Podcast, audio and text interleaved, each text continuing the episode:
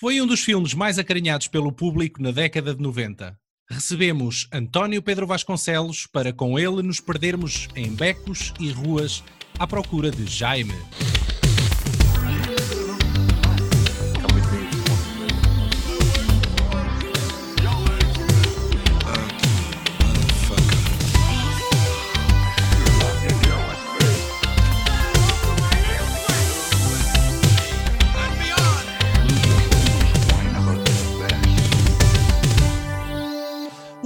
Parecia um bocado esquecido no panorama cinematográfico quando, em meados dos anos 90, a cidade volta a servir de palco para uma história neorrealista contada pelo ponto de vista de uma criança, tal como Manuel de Oliveira tinha feito meio século antes.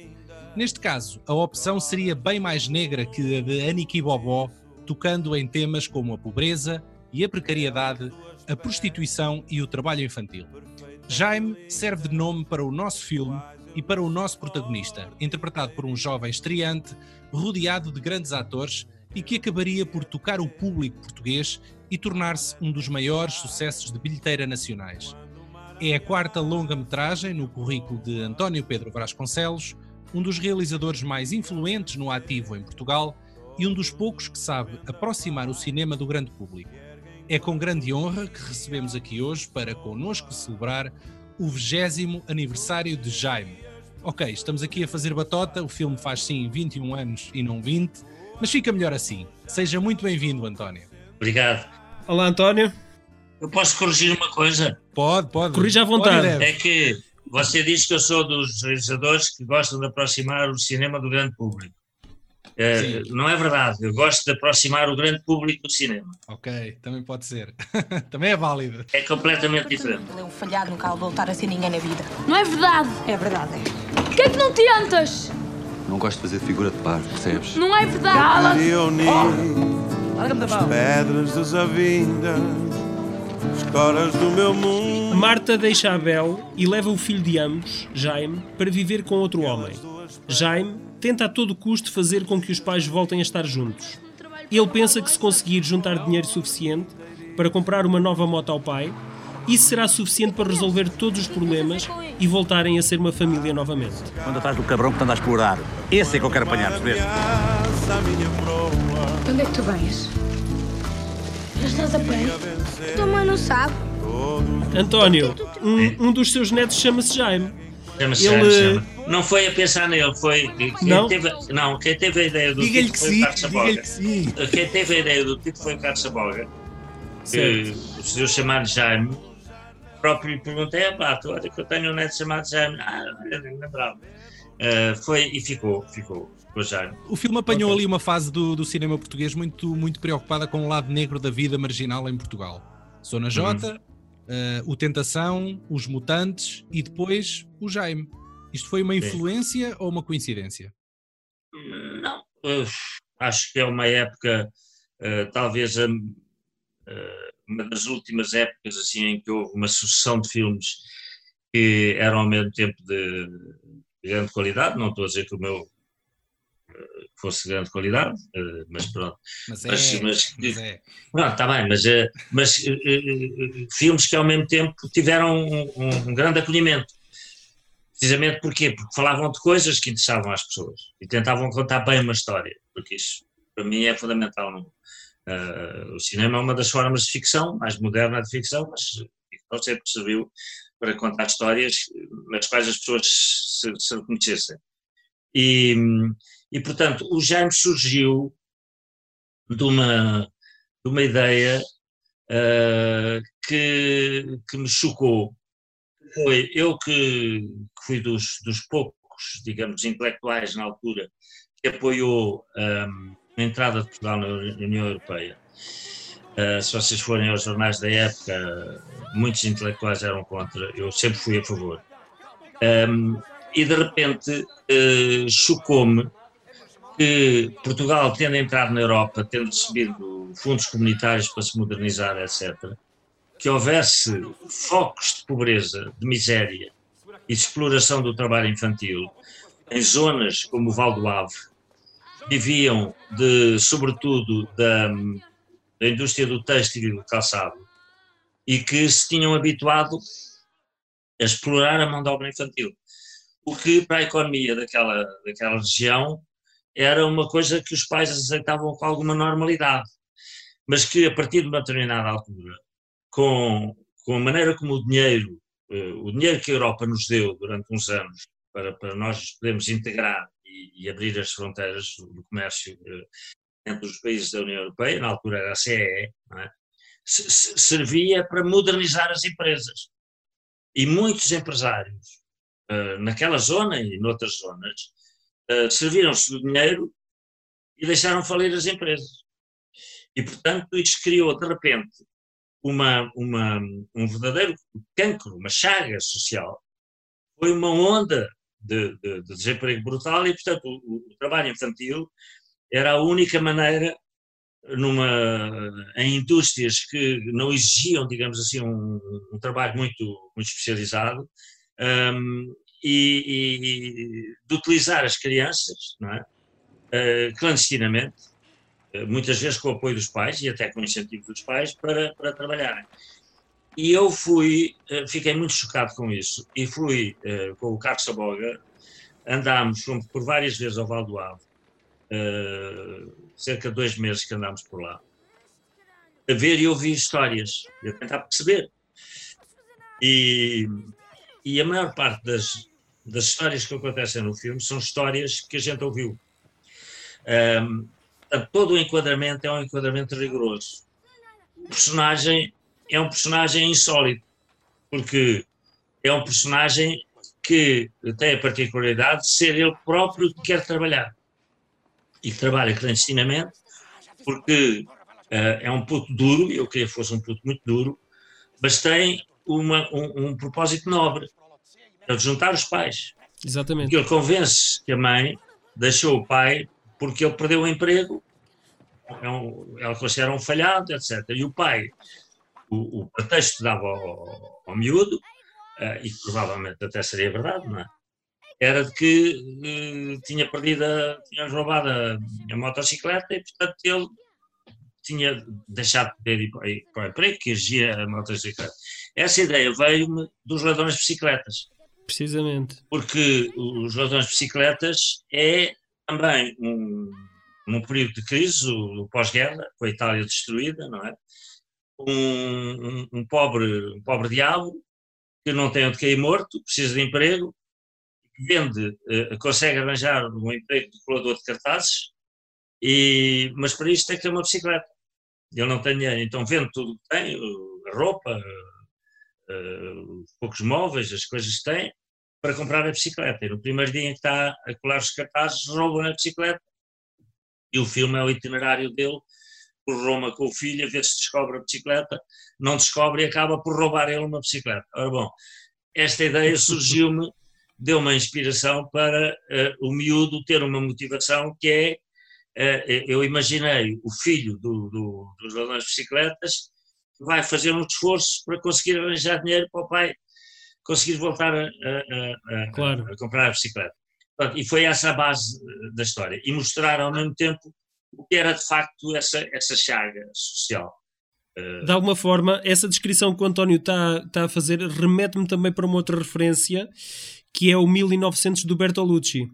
Ah. Uh, que demonstra precisamente a dureza do que era a vida de, das pessoas que tinham menos, uh, menos possibilidades, não é? Sim. Uh, e que estavam, estavam sujeitos, e as crianças ainda mais eram muito mais desprotegidos sim, e sim, tinham que crescer à força, não é? você ainda bem que fala nisso, porque um, ehm, nós hoje não temos consciência disso, mas eu, por exemplo, aqui há uns anos revi o Lugar do Morto, coisa que eu não tinha visto há muito tempo. E de repente vi que há uma cena em que o Pedro Oliveira, o Álvaro Serpa, está no carro, ali no Campo Pequeno, e eh, quer comprar o jornal e chama o Ardina e o Ardina traz os diários. Um garoto, sim. Ora, o Ardina tinha 12 anos e era normalíssimo, as pessoas aceitavam que sim. os miúdos trabalhassem. Uhum. E no campo era normalíssimo. Bom, Completamente. E, e, e, e, e há o trabalho infantil e a exploração do trabalho infantil. Quando você fala no 1900, eu podia ir atrás, que é uh, uh, um autor que sempre me inspirou imenso, que é um dos meus autores eu, eu costumo dizer que aprendi mais a fazer cinema com alguns escritores, como o Tolstói ou, o Dickens, uh, do que com alguns autores, porque é que se constrói uma história?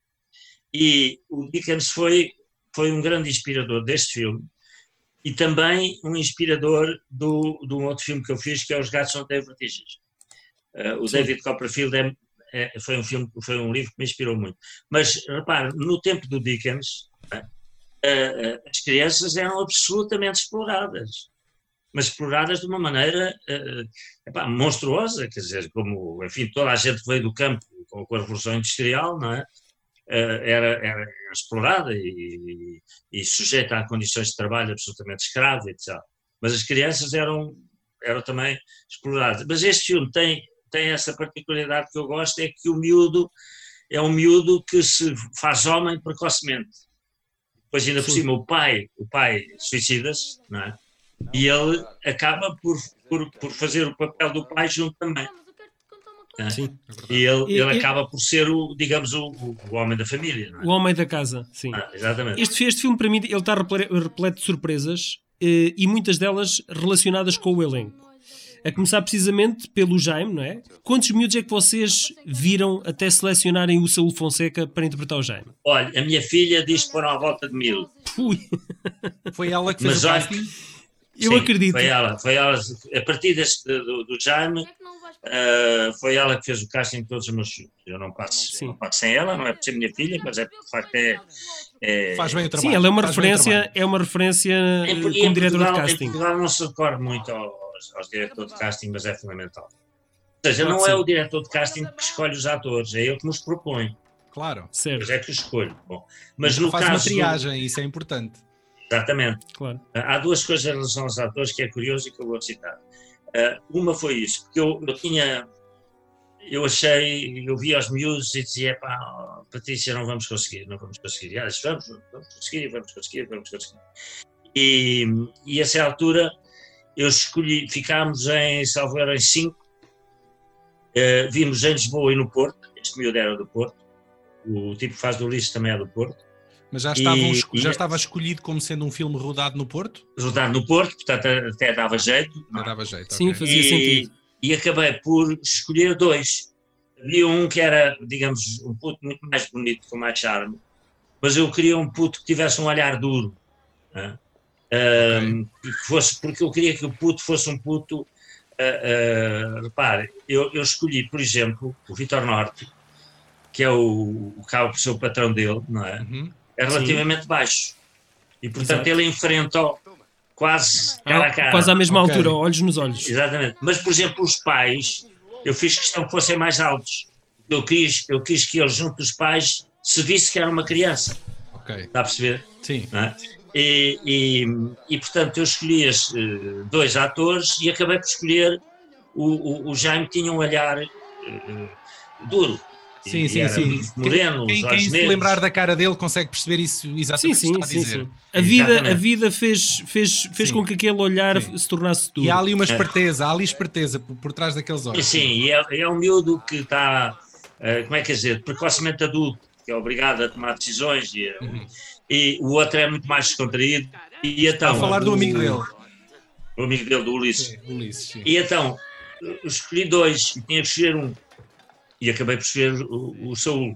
Bom, certo. você não vai acreditar, mas no ano passado, portanto já lá vão uh, 20 anos. 20, uh, sim, sim, sim, 20 anos. No ano passado, eu fui a uma nova pizzaria que tinha aberto, sim. ali no Beato. Sento-me à mesa com o meu filho, estávamos a conversar, e a essa altura vem um, um jovem dos seus uh, 40 anos, uh, não tanto, nem tanto, 30 e tal e, e vem-me dizer, olha, desculpe, você não me conhece, certeza, não está a conhecer, mas eu, eu conheço bem e vou ajudar a localizar.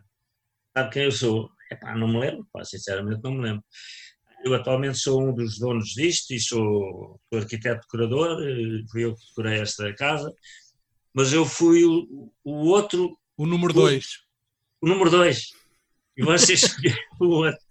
Ah. Epá, é extraordinário, extraordinário. E ele até Então quer dizer que não levou, o António não levou uma pizza à borla por causa disso. ou ele pôs-lhe qualquer coisa na pizza, pense nisso. Na pizza, ou atirou-me atirou com a pizza. Não, ele depois até me disse: é pá, olha, ainda bem, porque se calhar se eu, eu assim estou bem, da toda a profissão que gosto, se calhar aquilo tinha-me subido à cabeça e Exato. se calhar tinha sido okay. mal. E percebi, depois de ver o filme, percebi e tal. E depois, uns dias mais tarde, eu frequento muito essa pizzaria, estava lá a mãe, Sim. e a mãe disse, ah, você e tal, acabou por não ser o meu filho. Eu disse, sabe porquê que eu não sei o seu filho? Porque ele era muito bonito. E é verdade. Sim. E, e estou a dizer isto. Qual, é, é a mãe, qual é a mãe que não gosta de ouvir isso, não é? foi, mas olha, mas é que parecia desculpa, mas não era, foi de facto. E depois aconteceu outra coisa, que foi, era a primeira vez que eu trabalhava com a minha filha, com um, e com um diretor de casting, nunca tinha trabalhado com um diretor de casting. E os atores. O produtor eh, principal, que era o luxemburguês, uh, o meu amigo Jani Tirches, um, veio a Lisboa e começámos a trabalhar na produção do filme. E disse: Bom, vamos ter que escolher os atores. E, eh, e ele e a minha filha dizem quem é, quem é que tu vias no papel do pai e da mãe. Diz assim os atores americanos, franceses, qualquer coisa. O que tu quiseres. E eu disse, um, eu via o Paul Newman e a Ava Gardner. Okay. Pá, e eles ficaram a olhar para mim sem, sem saber se eu estava a gozar ou se eu estava a falar a sério. Exato. Porque eu, eu percebi, esse, epá, Paul Newman e a Ava Gardner mas são os autores mais bonitos. Precisamente, eu disse, epá, é porque eu quero combater a ideia de que os pobres são feios, porcos e maus. Okay. Certo. Certo. Os pobres não podem ser Mas depois podem-lhe acusar de falta de realismo, porque depois são pessoas demasiado bonitas para existirem na rua, não é? Não sei. Mas não, mas para já, não, mas, para já mas... a mãe tinha que ser uma mulher com uma certa caráter e, e, com uma, e, e bonita e sexy, não sei o quê. Ele tinha que ser um tipo decadente, mas que se percebia que tinha sido um homem que, que a tinha atraído, não podia okay, ser nenhum grunho. É? Sim, exatamente. Mas de facto, depois, de facto... que fossem altos para que certo. fizesse a tal. Então acabei por escolher o Joaquim Leitão, que Sim. não era ator, que era o meu colega, tinha sido meu aluno e que entretanto naquela época também fez filmes de grande sucesso. E, e a Fernanda Serrano, a Fernanda Serrano com quem, com quem eu depois de fazer este filme um dia em público, quando fui receber um prémio disse, diga aqui em público diante de toda a gente eu ainda hei de fazer outro filme contigo e acabei por fazer, fazer. Os, os, os, Gatos Não Têm Vertigens, porque eu acho que ela é uma atriz. Exatamente. Ah, pois é. é eu, eu... É filha da. da... Se acabou Sim. tudo. Metes-me nojo. Metes-me tanto nojo. Eu por cima depois o miúdo a trabalhar para ti, não tens vergonha, o teu próprio filho. Eu confesso que as outras grandes surpresas para mim foi precisamente eh, o, a escolha do pai, dos atores que, que interpretam o pai e a mãe, porque a Fernanda Serrano até à altura tinha feito pouquíssimos papéis, e sobretudo televisão. Pois, pois, pois, e, e ela era uma cara bonita, era, ela, é, não sei se ela chegou a ser modelo, mas tenho ideia que sim. Acho que sim. Uh, e, e, havia uma certa conotação que, o, que, o, que os, os modelos não eram necessariamente bons atores. Claro. E, e vê-la a interpretar aquele papel chuta isso para canto sim. completamente assim como o ator, o Guilherme Leme, que é um é. ator brasileiro, sim, é um rosto conhecido da, da telenovela Vamp, não é? Vitor Norton, por exemplo. Eu não. também apareço. Também, também aparece, tem um cameo é. no, no, clube de golfe, não é? Sim. Golfe, é. E não, esquecer, e não esquecer o Rogério Samora, que tem um pequeno papel sim, sim. nos primeiros 10 pequeno minutos. papel, mas é fantástico. O Rogério Samora é, é um, é um ator de cinema uh, absolutamente fantástico. Eu depois ainda fiz um filme com ele. Não, tinha feito, tinha feito o, tinha feito Os Imortais. Sim, sim, sim, que também, um, também é um papel forte. Tinha feito, tinha, não, tinha feito Os Imortais e tinha feito o Aqui da Rei. Uh, eu gosto muito Os Imortais do, do foi depois. Não, o Aqui da Rei foi depois, foi antes. Sim. Foi antes, o Aqui da Rei foi Depois foi o Jaime, e depois foi o Jaime que ele entra, faz aquele pequeno papel e depois Os Imortais.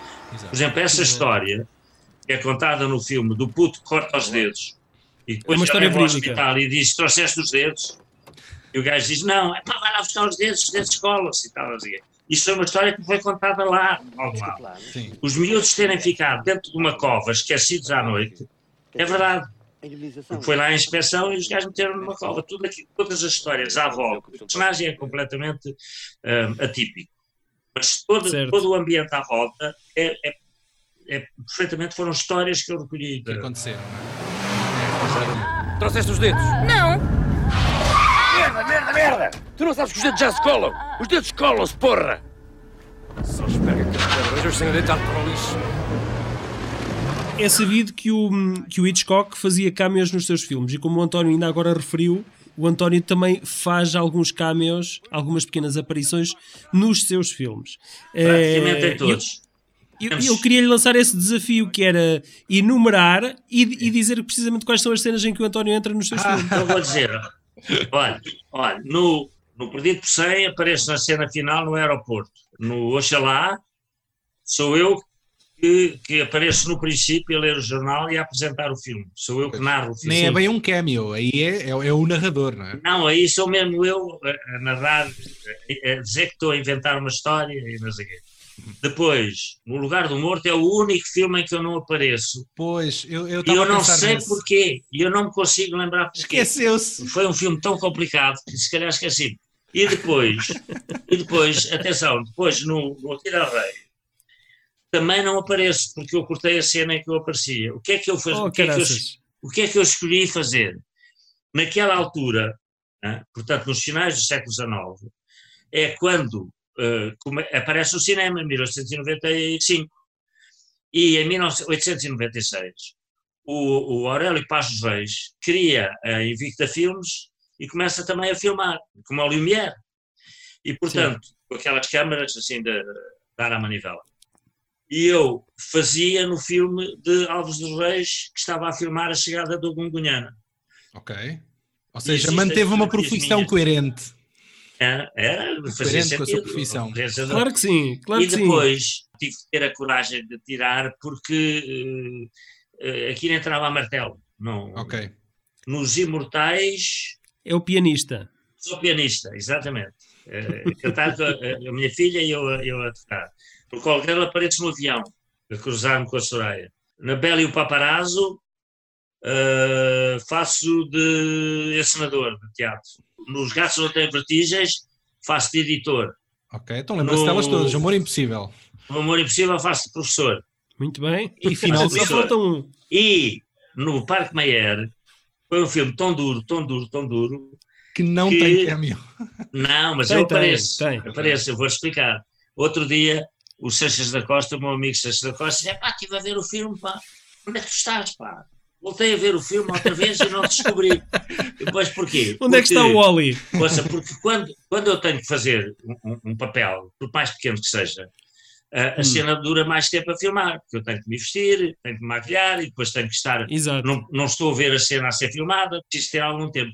E, no- e o, e o, no Parque Meyer foi de tal maneira ah, violento, porque o dinheiro que havia e o tempo eram limitadíssimos, eu fui, fui adiando. Então há uma noite em que eu faço uma silhueta no bordel, quando os tipos entram no bordel, eu- eu- ah, cruzam-se com um personagem que os cumprimenta de ch- de chapelada, tira o chapéu, e ele diz: é ministro, este gajo é ministro e tal. Sou eu, a silhueta, mas, mas se eu não disser, ninguém. Pois, Pá, ninguém o- sabe. Exato. Epá, esse meu amigo uh, telefonou-me a dizer: epá, O Hitchcock tem, tem a, a silhueta dele na, na janela indiscreta. tem, ele tem- o, o- Hitchcock tem uma, tem uma característica muito engraçada. O Hitchcock aparecia em todos os filmes. E há um filme chamado Lifeboat, que se passa todo num, barqui, num barquinho, com oito personagens. Como é que ele pode Sim. aparecer ali, não é? Como é que ele pode aparecer? Vocês sabem como é que ele apareceu? Não. Vestido de tubarão. Não, não, não. O, o, o, o barquito era um barquito à deriva, não é? com os remos e tal, não sei o quê. E ele arranjou maneira de, no, no fundo do, do barco, não é? Ahm, haver restos de coisas e, o quê, e no meio daquilo há um jornal. Então, E está lá pegam uma jornal, fotografia Uma dele. fotografia. abrem o jornal e há um anúncio a um remédio para emagrecer. Então, Com ele. É a silhueta do Hitchcock com aquela grande barriga, antes e depois todo E magrinho.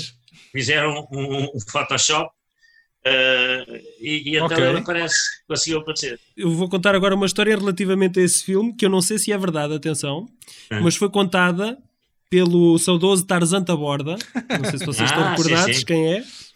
O Tarzan Taborda disse que ele é que iria interpretar uma dessas personagens desse barco, o Homem Forte, Sim. mas que na altura lesionou-se e foi trocado por, por outro ator Opa, e acabou por não ser ele. que oportunidade perdida. Eu acho, que é, eu acho que é demasiado surreal para ser uma, cena inventada. Por Mas isso ele eu- estava por lá, acreditar- ele estava por lá nessa Não altura. faço ideia, não faço ideia, mas ele contou isto uma vez e eu, fico, e eu memorizei esta, esta história dele. António, agora calas-te e arrumas essas coisas todas onde estavam. Não arrumo nada, não gostas de mim, só gostas desse gajo. Só te importas com esse ladrão de Aqui marcou o início de uma longa colab- colaboração com a sua filha eh, como diretora de casting. Esta foi também mais uma colaboração a quatro mãos com o Carlos Saboga. Qual foi o vosso maior desafio ou dilema no contar desta história? Ou seja, no passar daquilo que estava escrito no papel depois para o ecrã? Eu, eu sou amigo do Saboga desde os meus 20 anos. Ah, ele é da Figueira, mas nós conhecemos em Lisboa. E depois ele teve que se exilar. E, eu, por acaso, até contribuí, ajudei a conseguir ir, ir para o exílio com a Françoise Fabian, que era uma atriz na altura muito famosa, e que eu arranjei-lhe lugar como, pri- primeiro, assist- como segundo assistente num filme que ela fez cá, e ela acabou por levá-lo na, na mala do carro para, para Paris. E, e depois ele andou, apanhou mais 68, teve que se exilar, fugir para a Itália e e não sei o quê, e eu sempre achei que ele tinha um talento enorme para escrever. E fui eu que o instiguei a escrever. E, e ele já começou a colaborar comigo no, no Lugar do Morto. Já alguns diálogos são Sim. escritos por ele. Eu chego a fazer 18 versões dos, dos, dos meus argumentos, só para ter uma ideia. Ahm, portanto, eu trabalho, trabalho, trabalho, trabalho, trabalho com o argumentista. Há alguns Exatamente. filmes que eu escrevi sozinho. Ah, o- Com, com ou sem coronavírus, o, o António auto-exila-se também. Sim, não, mas, mas, mas trabalho com o argumentista, gosto de trabalhar a dois. Voltando aqui ao Jaime, eu ia dizer que eh, o filme, recordar-vos, eh, que foi definitivamente o favorito da quinta edição dos Globos de Ouro, transmitidos no ano seguinte na SIC. Aliás, a SIC foi, julgo eu, uma das Foi, grandes. foi. Foi um dos grandes apoios que vocês tiveram para, para tornar foi. esse filme possível e foi a melhor coisa que pôde acontecer ao filme em termos de promoção, porque eu lembro-me de que havia spots publicitários ah, a passar constantemente na SIC na altura. Constantemente. Não, foi fantástico. Eu era garoto e aquilo estava sempre. E havia aquela frase do miúdo que dizia: ah, ah, A mãe diz- diz. Manda um beijo, ela disse manda um beijo. não. Manda um beijo. Foi, Não foi o que ela disse, foi o que ela disse. Foi o que ela disse. Diz ao teu pai que te manda um beijo. Sério, ela disse-me assim: diz-lhe que lhe manda um beijo. Foi o que ela disse. Diz ao teu pai que lhe manda um beijo. Foi o que ela disse. Eu lembro que também havia uma frase que estava muito entranhada na cabeça, que era o namorado da, da mãe brasileiro. Não Ah. nos vamos zangar por meia dúzia de tostões, não De achas? tostões. Não achas? É um sotaque muito estranho. Não nos vamos zangar por meia dúzia de tostões. Não achas? Vai roubar para a tua terra, ladrão de merda! Vou dizer à minha mãe! Vá! Vá, corre! O tipo eh, tinha-lhe morrido a mulher num táxi em Nova Iorque um- umas semanas antes, o ator. Portanto, ele vinha um bocado despedaçado, mas veio e, e fez. E, e ele fez questão de fazer assim um português, um brasileiro aportuguesado, que era um tipo que já cá vivia há, há uns anos e tal. Mas ele tinha uma característica, eu não o conhecia. Eh, Conheci-o, vi uma vez, fui ao Brasil, vi-o e veio, Ahm, mas nunca tinha trabalhado com ele, não tinha feito ensaios. Então ele tinha uma característica, é que ele pedia sempre 10 minutos de concentração antes de começar a filmar. Ator 10 comentador. minutos. Então, ah, a partir desse dia, o Saúl, que fazia de Jaime, começou-me a pedir também 10 minutos de concentração. concentração. Eu Muito disse bom. ao O Saúl, garoto, o deixa-te garoto. disso, pá. Ó, Só tens que ser tu, só tens que ser tu próprio. Muito sério. Oh, oh, António Pedro, tem 10 minutos. Já com os tiques da atora. Eu pergunto, sendo o Saúl um não ator, foi um desafio durante a rodagem esse facto ou, ou- ou a coisa saía naturalmente? ele tinha uma- um, um coach, uma uh, rapariga que trabalhava com ele. Nos primeiros dias uh, fazia-lhe uma grande confusão. Porquê? Porque uh, ele nunca tinha feito cinema e, portanto, ele, ele uh, não percebia que as cenas, que não se começasse pela primeira cena do filme. Ok. A Pensava que era cronológico. Sim. a gente começava pela cena 27. Uh, e, e, às vezes, dentro da cena 27, não se começava pelo princípio, fazia-se tudo aos bocadinhos. Portanto, ao princípio, os dois primeiros dias foi, foi um bocado complicado para ele.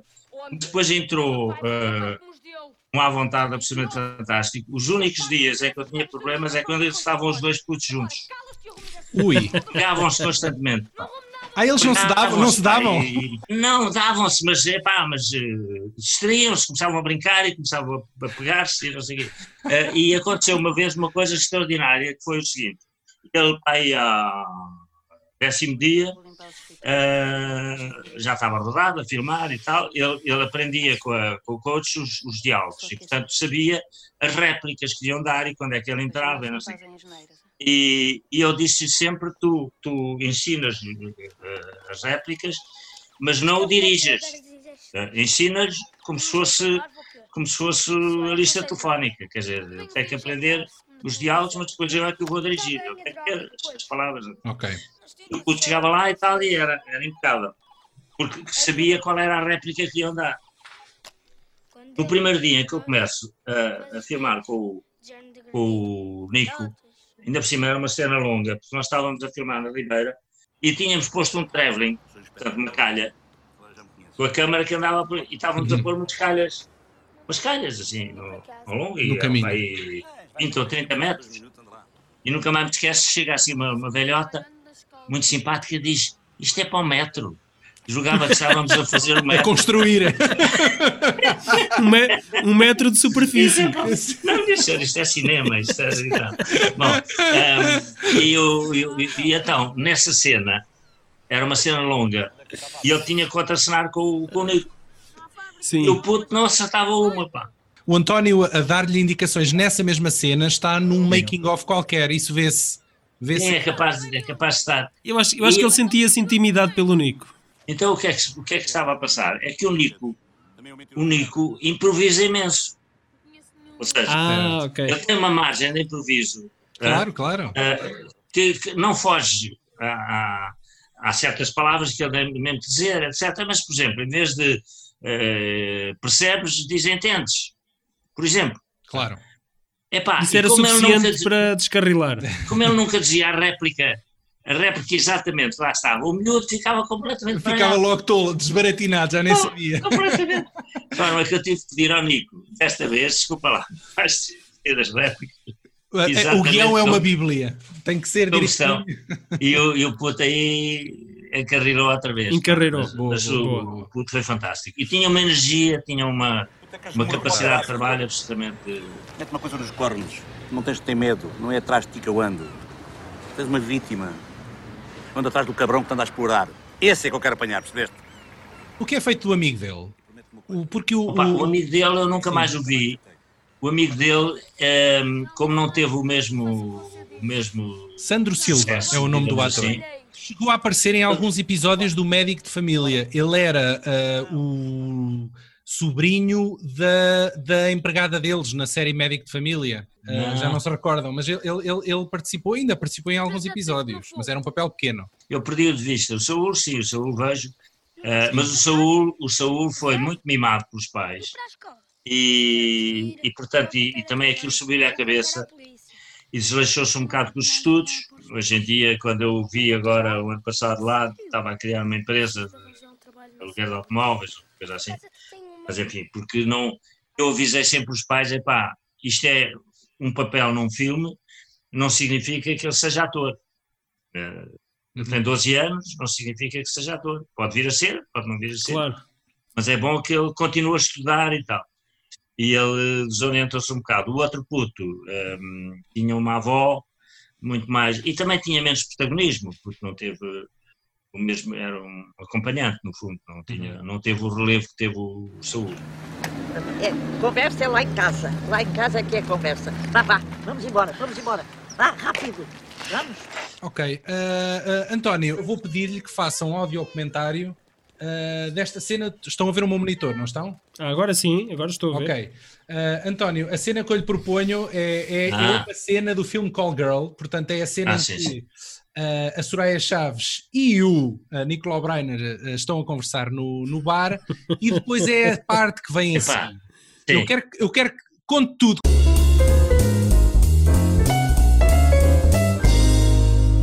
Esta cena é das cenas que eu, que eu mais gosto. Para já, eu acho Soraya uma atriz absolutamente fabulosa. O que é que você faz? Tudo. O que é que você faz? Tudo. Ahm, Mas não é um tudo qualquer, é a maneira como é dito. Sim. para mim, esta cena é, é, é mais erótica do que a cena do que a cena que vem a seguir. Para já, eu pulo a fumar charuto. E eu, como sou fumador de charuto, ah, comprei uns torpedos, Liba robusto, robusto. E que é assim uma coisa fálica, não é? E ensinei a cortar o charuto, a acendê-lo, fumar e não sei o quê. E aquilo é- é- já em si é altamente erótico. E o Claro. Nico, que era um ator genial, O está completamente é, vá, A babar. apanhado, apanhado. não é? E o- isto foi-me inspirado, isto foi-me o inspirado numa, não é? na cena da, da Mónica Levinsky, porque como sabem, pouca gente sabe, mas a Mónica Levinsky foi um isco para corromper o, o Clinton, Bill Clinton. para obrigar, obrigar a, a revogar as leis que regulavam a banca. Exato. Bom. Eu não tive sexo com essa mulher. Sim, sexo oral não, é pois, sexo. eu, eu, eu também. Perjúrio. Enfim, mentiu. Exato. Foi, foi esse o pretexto. Conspiração. a debacle, a debacle da banca que ainda estamos a pagar. Mas foi-me inspirado nisso. E depois há aqui um momento absolutamente extraordinário, que é, ela a essa altura, se vocês repararem, ela vê-se que ela leva a mão, ela põe a mão para baixo e, e vai, obviamente, mexer num- Por baixo da mesa. e- por baixo da mesa. E eu disse ao, ao Nico, eu não me apetecia muito estar a fazer o, o plano da mão, eh, mostrar mesmo, Mesmo- a mão, pá. mesmo a E mexer. disse, epá, não é preciso, não é preciso, pá, não, não precisas nada de fazer isso, porque eu vou dar com o olhar. Olha para baixo e engole em seco, fica completamente apanhado. E depois a outra cena, Agora no quarto hotel. eu devo dizer que o, o- o- um dos momentos que eu gosto mais da- da- dos meus filmes é este arco. Desde o restaurante, passando por aqui e depois o que vem a seguir.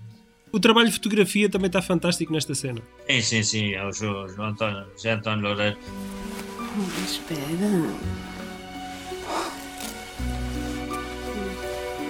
Há um complexo, as mulheres bonitas não podem ser boas atrizes. De facto. Ah, que é a, a Soraya, ninguém pega nela. Eu fiz três filmes com ela, e se puder faço mais, porque ela, ela é uma atriz absolutamente extraordinária. Sem e, dúvida. e fiz questão, nos dois filmes seguintes, em que ela nunca se desce. Porque houve um- um- umas bestas, uns críticos, que disseram que este filme era um filme oportunista para, para, para- explorar para- a- Soraya. exatamente. Ah, não, isto era absolutamente fundamental, não é gratuito, não é? Eu, tam- eu, confesso, eu confesso que tinha esse preconceito até ver o filme. Também eu achei um produto um bocado Pois, exploratório. porque ele foi vendido, porque repare, eh, eh, o, o, o filme chamava-se Colgirl, já por si.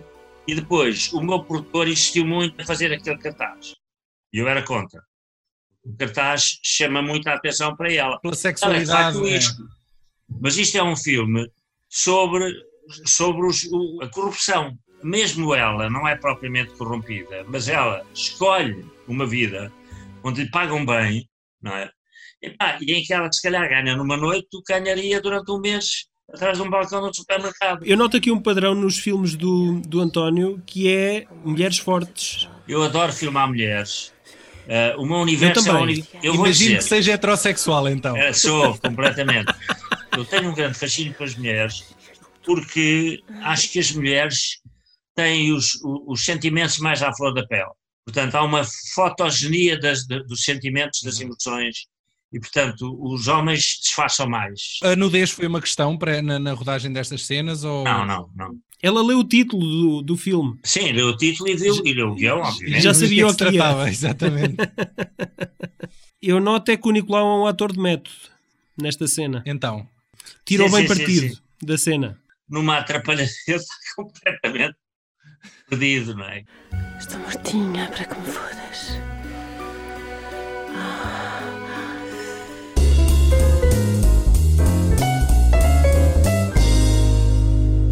Obrigado pelo, pelo comentário áudio. Voltando aqui ao Jaime, acho que é. Não passa ao lado de ninguém, vendo o filme, o tema o Não Me Mintas do Rui Veloso. Uh, até durante o filme se ouve o, o Jaime a, trau, a, a assobiar a, música. Como é que ele já assobia a música? Sim, sim, assobia a música. Ele assobia a música e o que eu, o que eu gostaria, gostava de saber, uh, António, é se o cenário do Porto e a escolha do Rui Veloso ah. se foram coincidências ou foi uma escolha propositada. Não, é uma. Quer dizer, eu, eu gostava e gosto muito do Rui Veloso. É evidente que o Rui, desde que desfez a parelha com o T, uh, enfim, não, não produziu uh, aquilo que tinha produzido antes. Uh, era uma parelha fantástica. E eu gostava muito do, do, da música dele e, portanto, a ideia de pedir uma canção e realmente, talvez no subconsciente, o facto de ser do Porto deve ter, deve ter ajudado. E, e, mas o, o que é curioso é que eu tinha pensado neste filme não ter música chamada música de fundo. Eu queria fazer o filme com, com várias canções como o Scorsese costumava fazer, uh, metia pedaços de canções em certas cenas e não sei o quê. E o meu produtor, uh, à última hora, disse-me: pá, isto é muito caro. Eu tinha previsto acabar com a Nina Simone, porque é uma canção fortíssima e que é uma canção que uh, está a dizer I'm feeling good, mas há ali uma angústia, há ali qualquer coisa. Eu queria que o final fosse ambíguo, porque o miúdo ganha, o miúdo consegue, consegue enfim, não, não, já não salva o pai, mas. Mas, eh, mas há um futuro. Fica... Há potencial. Há um futuro com potencial. É um futuro que, que eu queria que fosse ambíguo, porque ele ganha, mas se calhar ele desumaniza-se. Ele vai ser um explorador, vai ficar do lado dos exploradores, não é? Ah, porque okay, ele na última okay. cena começa a mandar nos putos. Faixem-se Exatamente. Não temos, não temos aqui o dia todo e não sei o quê e tal. E, portanto, eu queria que fosse ambíguo e que o I'm feeling good, porque ele, ele, ele, sente-se bem porque está realizado, pode, pode ocupar o lugar do pai e, e passa a ser e tomar conta da mãe, de uma certa maneira. Mas ambos acabam por, ela acaba de uma certa maneira por aceitar um lugar que tinha sempre ocupado por um gajo que tinha nojo, é? aquele, aquele tipo de talho, e ele por sua vez acaba por, por arranjar, uh, uh, por, por, ter que aceitar um papel okay. em que o, o, o Vitor Norte obriga-o a dizer: não, não, eu quero o lugar do velho. Ou seja, pai e mãe, de certa forma. Uh, acabam por se vender. Exatamente, acabam por, fazer parte do sistema. Acabam por fazer, fazer parte, parte da máquina. Portanto, eu queria que isso tivesse um, um final uh, ambíguo, não é? De propósito. Claro. Mas a canção da, da coisa nós tínhamos comprado, a canção dela, eu quis meter a canção, mas ao mesmo tempo achei, e de facto agora que você que o Paulo me está lembrar isso, eu acho que me lembrei do Carlos T e do, e do por serem do Porto também, acho que sim. Acho que isso, que isso contou. E disse, pá, eu queria ter uma canção vossa. Portanto, o filme tem um, um, uma canção que vai até ao genérico e no genérico tem uma canção. O que é que eu fiz? Eu, há um momento em que ele entra em casa a assobiar, não é?